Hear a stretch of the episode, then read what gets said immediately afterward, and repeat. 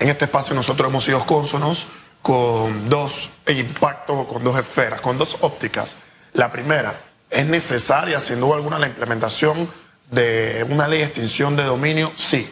Si se pretende en efecto, como siempre hemos señalado, eh, perseguir el crimen organizado, tratar de disminuir la adquisición de bienes eh, de manera o producto de una actividad ilícita, pues nosotros aplaudimos estos elementos. Pero el enfoque que tenemos es que al mismo tiempo en que creamos una ley de extinción de dominio, eh, no podemos hacerle un flaco favor a una persecución política o permitir que quien esté en el poder de momento político pues pueda utilizar a su favor esta herramienta, obtener el sartén por el mango y hacer lo que le plazca. Por eso cuando ayer eh, tenemos esta discusión en cuanto a se incluye o se excluye el término de corrupción dentro del catálogo de delitos que prevé la ley de extinción de dominio, aquí nosotros debemos de ser muy claros. Ojo, porque hay un punto que me llama poderosamente la atención. Y es el siguiente, panameño y panameña que me ve y me escucha. El principal problema que existe en nuestro país político no es la corrupción. No podemos enfocar o poner el nombre de corrupción al principal problema que nosotros tenemos en el país. La corrupción es la principal consecuencia del verdadero problema. ¿Qué significa? Si yo pienso que atacando la corrupción voy a resolver el problema, pues estoy trabajando mal porque el principal real problema político que tenemos es la pésima división y repartición de poderes, donde un órgano investiga al otro, donde el otro investiga al uno, donde tenemos al a la figura del presidente eh, endiosada que nombra a todo mundo, que pone a todo mundo en lugar y que con una llamada telefónica en este país se resuelven los temas, se despiden a las personas o se cree que se tiene el poder para hacer lo que plazca. Entonces, en la medida en la que no comprendamos que el problema va más allá, es un problema de orden constitucional, es un problema que va hacia los órganos del Estado, es un problema que requiere sin duda alguna la creación de nuevos tribunales, entiendas un tribunal constitucional, para que entre órganos no exista e investigaciones cruzadas, cuando entendamos que en efecto debemos de crear entes y mecanismos independientes que puedan designar a magistrados, que puedan designar a un contralor, a un procurador, etcétera, es allí donde nosotros, al disminuir el problema principal de la división y la mala repartición del poder, es donde podemos trabajar o empezar a trabajar en la corrupción. Entonces, creer que ponerle el nombre corrupción dentro del catálogo de valores, de, de delitos, que persigue la ley de extinción de dominio y que con eso vamos a resolver todos los males, pues no es así. Ahora bien, debemos de permitir y tener las herramientas necesarias y suficientes para perseguir toda actividad ilícita, para perseguir todo bien que se obtenga de manera ilícita, pero oye, hacerlo de una manera correcta, que no afecte garantías fundamentales, que no se afecte el debido proceso, y es así como la ley de extinción de dominio es necesaria, pero requiere sin duda alguna que se siga trabajando de la mejor manera para poder llegar a la finalidad y al objetivo que pretende la norma. En uno de los puntos donde no hay consenso es en la jurisdicción sobre quién va a recaer ese paraguas. Totalmente. Hay abogados que recomiendan que no sea por parte del Ministerio Público ni el órgano judicial. Hay otros que señalan que debe ser a través de la Contraloría para que no haya influencia del Ejecutivo. Y aquí todos sabemos que hay influencia de ambos órganos. Así es. Que la, el Contralor lo nombra la Asamblea Nacional y no investiga las planillas de la Asamblea Nacional. Entonces, ¿cómo va a surgir una extinción de dominio bajo el paraguas de la Contraloría General de la República? También se presentó una propuesta de colocar la extinción de dominio en la jurisdicción de la Procuraduría de la Administración y eso es lo que se está evaluando. ¿De dónde podría salir ¿Cuál sería la fórmula ideal? Que sea de manera independiente, obviamente. Total. Eh, aquí es donde se abren sin duda alguna los debates, mi querido Félix Antonio. En efecto, seguimos viendo cuál es el problema. ¿Quién le pone el cascabel al gato? Claro, si tenemos un problema real de materia política, que es la división de poderes, ahora, ¿quién se va a encargar de dominar o de controlar el monstruo de la extinción de dominio? Que aquí nosotros lo vemos como palabras, pero cuando aquí a personas cuando aquí hay individuos, cuando aquí hay familiares y allegados de X, Y y Z le empiecen a quitar sus bienes, ahí nosotros vamos a decir, oye, ese dolor de cabeza y esa pelea que estábamos teniendo hace algunos meses y que se crearon subcomisiones, mesas técnicas, donde sentamos a grandes profesionales para que en efecto pudieran diseñar un aparato normativo que pretenda cumplir con el objetivo, es donde vamos a ver la importancia y la preponderancia que tiene.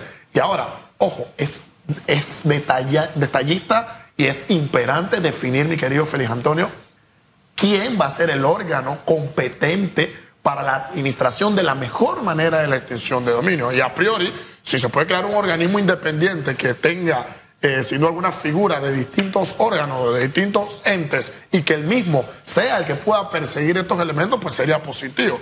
Porque si nosotros lo dejamos, por ejemplo, en manos de una procuraduría, que en el gobierno de Juan Carlos Varela ya sabemos lo que se hace con una procuraduría. Es más, hasta se crean procuradurías paralelas cuando se tiene el interés en, efecto de hacer esto. Si se quiere poner bajo el paraguas del Ministerio Público, flaco favor le vamos a seguir haciendo a que lo que tenemos como código penal quede al interés íntegro de un fiscal y el juez de extinción de dominio. Si nosotros lo dejamos a manos de la Contraloría, pues en efecto nosotros sabemos lo que hace la Contraloría cuando por presión de los distintos órganos tiene o no que. Entonces estamos en un sálvese quien pueda, quien es el que le pone ese cascabel al gato y nosotros en mira de poder controlar este monstruo es desde ahora que debemos definir de la mejor manera todos los detalles y tecnicismos legales a fin de que al momento de nacer la norma nazca de la mejor manera.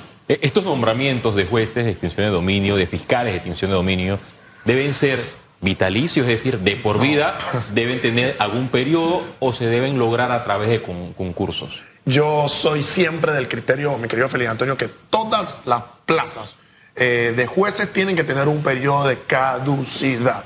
Porque si no, flaco favor, nosotros le hacemos a un concepto que en teoría política se llama islas del poder. Y nosotros no podemos crear islas del poder. Ahora, la mejor forma de llegar a mi criterio a ser juez de, de de dominio es como se está haciendo ahora mismo en el órgano. Todos los puestos de los jueces están sometidos a concurso. Usted tiene que ganarse por conocimiento teórico, por conocimiento práctico y por un test psicológico que le aplican la plaza en la cual usted va a estar andando. Y en efecto, ¿cuál es el mejor pronunciamiento que tiene un juez? Su trayectoria, sus fallos, cómo resuelve sin duda alguna los elementos y los casos en los que se encuentra entrevisto. Entonces, a mi criterio, mal o flaco favor podemos hacerle nosotros islas del poder de naturaleza judicial, pero que sin duda alguna tiene una interferencia de carácter político, pero que sin duda alguna tiene alguna interferencia de carácter personal, cuando aquí hay personas, aquí hay grupos que están pretendiendo con la extinción de dominio a priori utilizarla a su favor. Entonces, nosotros esperamos que sin duda alguna sea un concurso que permita poder eh, ocupar esta plaza. ¿Y sabes qué pasa aquí? Que nosotros los ciudadanos tenemos que ser muy inteligentes y sabios, porque muchos de los que criticaron un montón de cosas en el pasado, pareciera que son los que ahora quieren promover una ley que se presta al revés. Totalmente. Entonces, es el juega vivo de una clase política de la mala, que ahora yo me aprovecho de esto para después yo poder molestar aquí. No, las leyes no son hechas para una persona, para un grupo, las leyes son hechas para poder garantizar justicia a la mayoría de los ciudadanos. Y, ojalá realmente que los diputados entiendan que tienen una responsabilidad. De ahí no puede salir un proyecto de ley aprobado que se preste para persecuciones políticas de ningún bando. Amén. De ningún bando. Entonces tenemos que ser cuidadosos. Hablo de la prescripción, eh, de la prescripción, eh, habló del tema de la, de la demostración de la inocencia de la persona, aspectos importantes eh, el tema de los bienes que son cautelados, o sea, cómo se maneja todo eso. Hay muchas cosas todavía que deben revisarse. Ahora, quisiera dedicarle unos minutos a la entrevista con el defensor del pueblo, porque este es otro de los grandes problemas que nos aqueja como país. Él habló de lo que se le va de su presupuesto en el tema de Ariel. Ahí no metemos a migración, ahí no metemos eh, a la Policía Nacional, Senafrón, etcétera, al Ministerio de Salud. O sea, aquí entran otros entes y la ciudadanía en general. Entonces, cuatro acuerdos, acuerdos firmados, Chan. Yo no sé cuál es el verdadero y auténtico compromiso de las autoridades colombianas con este tema. Quienes transitan por esa montaña peligrosa, esa selva con muchas cosas que se encuentran, son seres humanos. En efecto. No importa si son de otra nacionalidad. son niños, son mujeres.